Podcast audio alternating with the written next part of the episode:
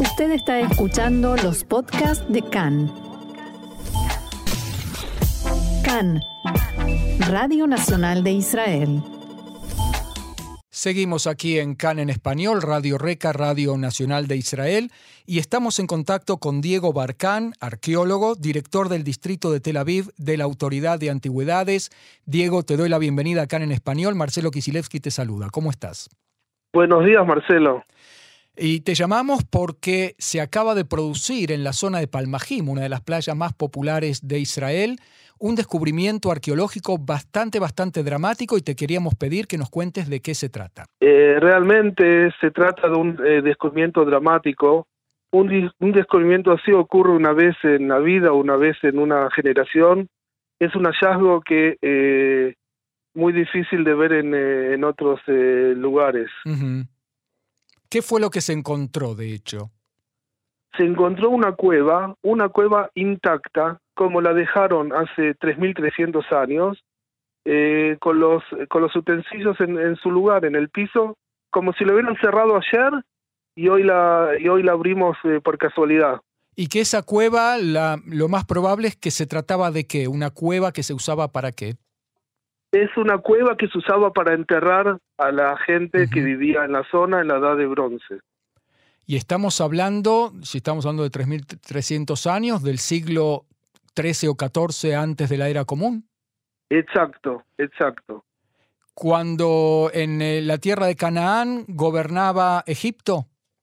Exacto, los egipcios dominaban la zona, eh, toda esta zona en la época, eh, eh en la edad de bronce tardía, incluso llegaron hasta Siria.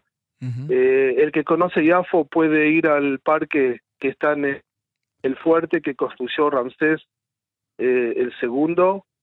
Eh, hasta hoy en día se puede ver el, el castillo que él eh, construyó allí. Y en, es, y en Palmajim estamos hablando de una cueva de exactamente de esta época. ¿Y, ¿Y, de quién es el entierro? Es decir, ¿se enterró una persona? Yo vi por los videos que se encontraron también eh, huesos. ¿Es una sola persona la que estaba enterrada ahí?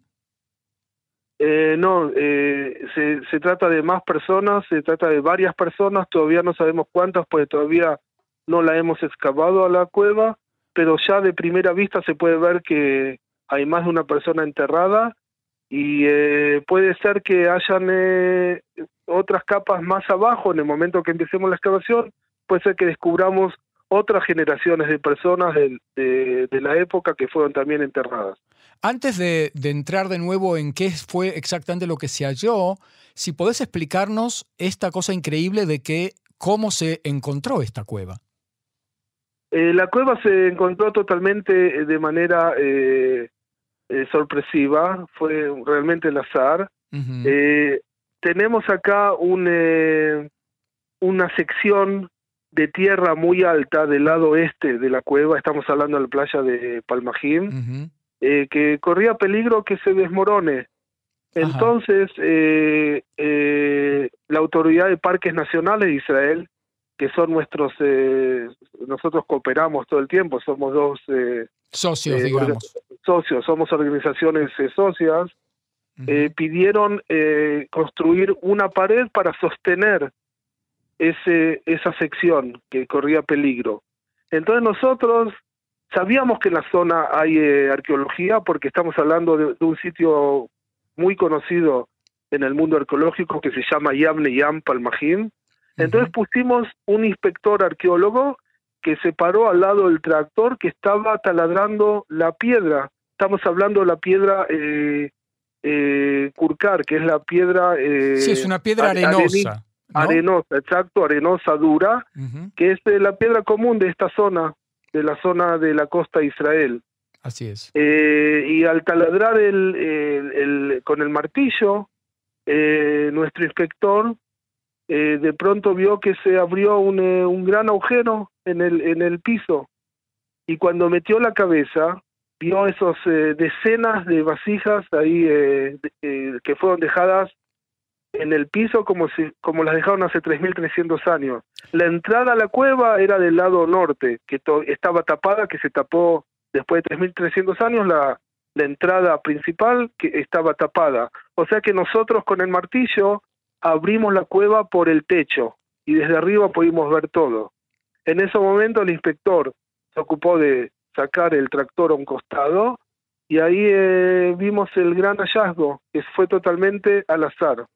¿Por qué es tan dramático? ¿Qué fue exactamente lo que se halló? Eh, es una cueva de la edad de bronce tardía y lo, dramático es que es una cueva bastante grande de 50 metros cuadrados, de forma mm. cuadrada, con un pilar en el medio, todo tallado en la, en, el, eh, en la piedra natural, en la roca natural, y como si alguien se fue hace 3.300 años, dejó todo así, eh, como lo dejó, salió de la cueva, la tapó y se fue, en el año 2022 de pronto la abrimos nuevamente como fue dejada, sin que nadie la haya tocado ni, ni haya movido nada. Porque realmente estas cuevas, ya en la edad tardía, en la edad de bronce, en la edad de, hierro, ya eran saqueadas. Bastantes, eh, encontramos muchas de estas cuevas que fueron saqueadas, pero esta quedó con decenas de vasijas intactas. Y podemos ver que las vasijas son de, de la zona de Chipre, del Líbano, del norte de Israel, de Egipto. O sea que eh, eh, Palmajim, Palmajim y Abneyam era un puerto muy eh, activo. La pregunta es cómo saben la edad. ¿Cómo llegaron? Si hay, si hay vasijas de tantos lugares, ¿cómo llegaron a la conclusión de que eh, justo de hace 3.300 años y no antes o después? Porque esas vasijas nosotros las conocemos en, en los estudios arqueológicos. Ah, okay. Como si yo hoy en día te pongo el, eh, el, eh, el, coche, el escarabajo de Volkswagen, te pongo uno de los años 60 y te pongo hasta el año hasta el del año 2010, te los mezclo todo y vos vas a ver decirme de qué época es cada uno y quién es anterior a cuál. Lo mismo con las vasijas, nosotros sabemos de qué año son las vasijas pues las conocemos eh, del, estudio arqueológico. La pregunta es si encontraron también algo orgánico que les pueda permitir por carbono 14 hacer alguna prueba un poco más eh, exacta o, no se encontró nada. Hay muchísimo material orgánico y vamos a tomar, tenemos eh, laboratorios de campo que los vamos a llevar ahí y vamos a tomar pruebas y nos va a dar más datos para corroborar la fecha de la cueva. ¿Qué nos dice esto de las costumbres de entierro de la época? ¿No? La gente se enterraba y se llevaba todas sus cosas como si se mudara. Exacto. Eh, eh, eh, como dije antes, todavía no la excavamos, pero cuando empecemos a excavar la cueva, y espero que puedan venir a ver, cuando la excavemos, vamos a entender eh, en qué posición ponían a cada eh, difunto y, qué eh, utensilio le ponían al lado y por qué se lo ponían y qué habían en el utensilio, que generalmente lo usaban para la próxima vida. Esa era la creencia en la época, por eso le ponían a cada uno su, su vasija o sus vasijas. Eso es lo que vamos a estudiar en esta cueva. O sea que era una mudanza, yo lo dije mm, como en sentido figurado, pero es bastante literal. ¿no? O sea, se mudan al otro mundo. Exacto, se mudan al otro mundo, sí, por eso se llevan sus objetos personales y esto es lo que vimos acá en esta cueva a primera vista, decenas de objetos. Impresionante, impresionante. Sí, muy impresionante. Em, esto de, descubrir por casualidad em, hallazgos arqueológicos revolucionarios prácticamente. Estoy pensando, por ejemplo, en la piedra de Magdala, que, tiene, que es una piedra tallada en una sinagoga del siglo I, si no me equivoco, eh, donde con tallados que rememoran el eh, gran templo de Jerusalén. Se encontró también por un tractor que estaban haciendo, eh, excavando para construir un hotel ahí.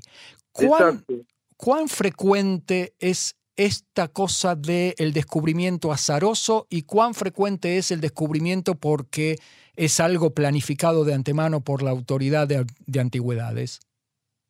Nosotros tenemos un equipo de arqueólogos que son eh, inspectores, como el inspector que estuvo acá en eh, Palmajim, eh, y nosotros recibimos planificaciones privadas, estatales y gubernamentales eh, para construir caminos, casas, barrios, todos lo, eh, los planos llegan a, nuestro, a nuestra mesa y nosotros según los planos los, los revisamos, los chequeamos y les escribimos las indicaciones de lo que hay que hacer en cada sitio. Y así vamos descubriendo los sitios. Muchas veces hacemos, eh, nosotros eh, chequeamos el terreno antes de que empiecen a, a construir y no encontramos nada y, siguen construyendo como como el público puede saber Israel eh, cada año es irreconocible por tanta construcción. Eh, y del mismo modo también cuando hacemos chequeo del terreno descubrimos eh, restos arqueológicos en las que hacemos excavaciones excavaciones de salvataje. Ahora en este lugar específico en Palmajim nosotros antes de que el martillo empiece a taladrar nosotros hicimos, eh, limpiamos bien toda la zona para saber si en, la roca, ahí en Palmajima, había algo. Y como vimos que la roca estaba toda blanca, realmente si hay eh, indicios de una cueva, nosotros vemos como una mancha negra irregular, negro marrón, con la tierra que se fue tapando, y ahí paramos y empezamos a hacer la excavación y descubrimos. Pero acá como era todo, estábamos, como dije antes, estábamos sobre el techo, sobre la roca, la entrada estaba del otro lado, que no, se veía, estaba al otro lado de, la sección, o sea que dimos permiso para empezar a taladrar, pero con un inspector al lado. Y así fue que taladrando, después de uno o dos días, al tercer día apareció así la cueva. ¿Y cuál es la explicación que encontraron o la teoría de cómo sobrevive esta cueva sin ser saqueada por tantos siglos? La, la cueva habrá sido eh, eh, tapada y se tapó, hay mucha erosión en la zona, habrá quedado cubierta y no estuvo al alcance de nadie, como nosotros no la vimos ya en épocas, eh, eh, como se dice, en épocas anteriores tampoco la, la habrán visto. Y así es como tuvimos la suerte de encontrarla intacta eh, durante 3.000 años, durante 3.300 años no fue tocada por nadie.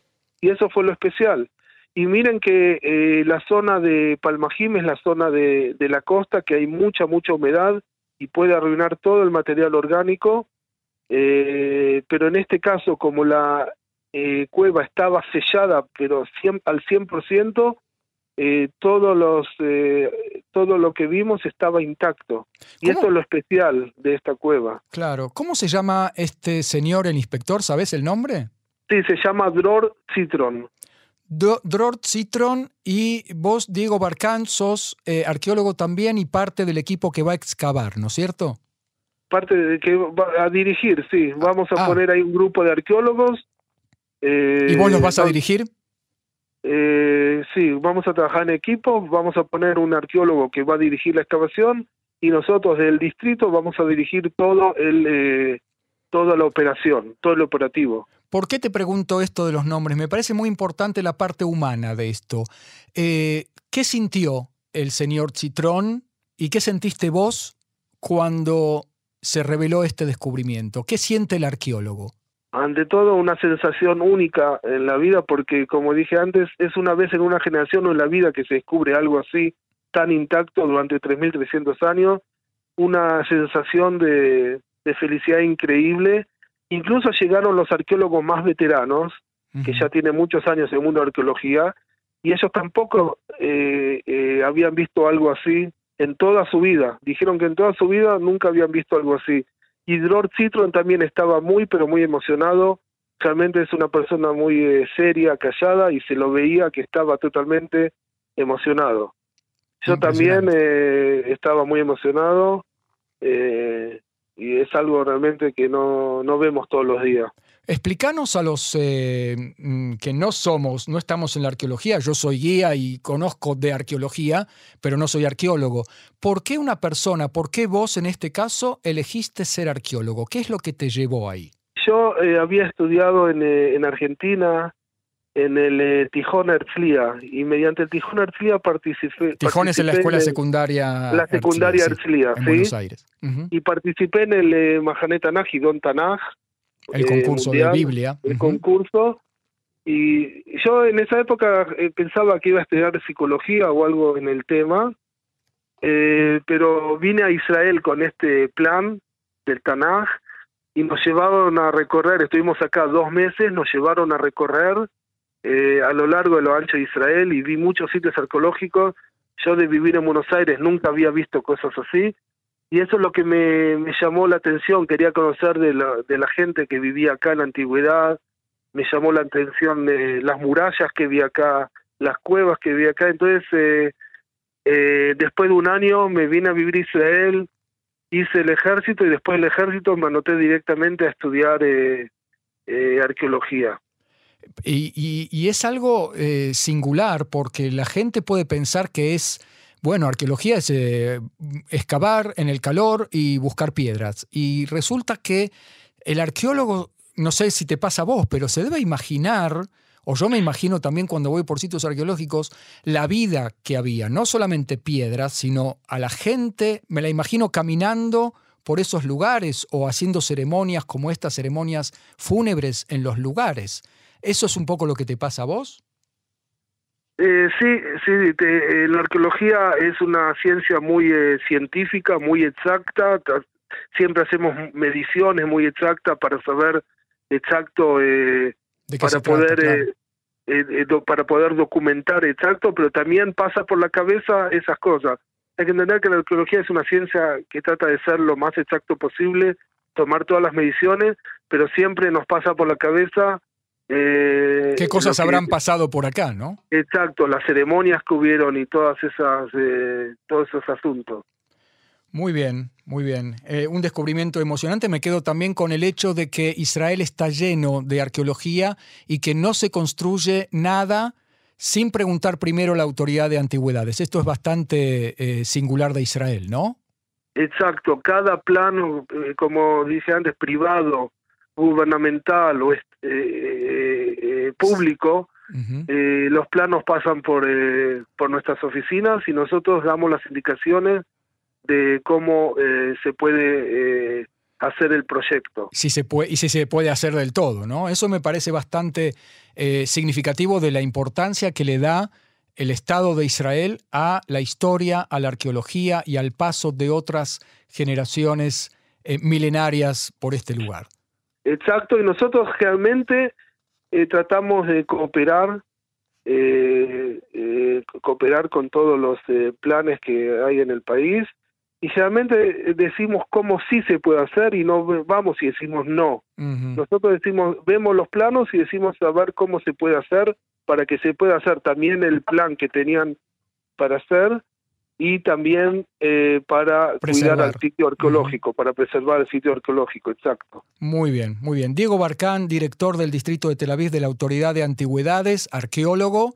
Yo te quiero felicitar aquí en nombre del programa por este hallazgo monumental, este hallazgo eh, revolucionario que espero que podamos visitarlo muy pronto y te quiero agradecer muchísimo este diálogo con Can en español. Muchas gracias a ustedes, Marcelo. Muchas gracias por va, todo. Shanato va, Shanato va, Shanato va.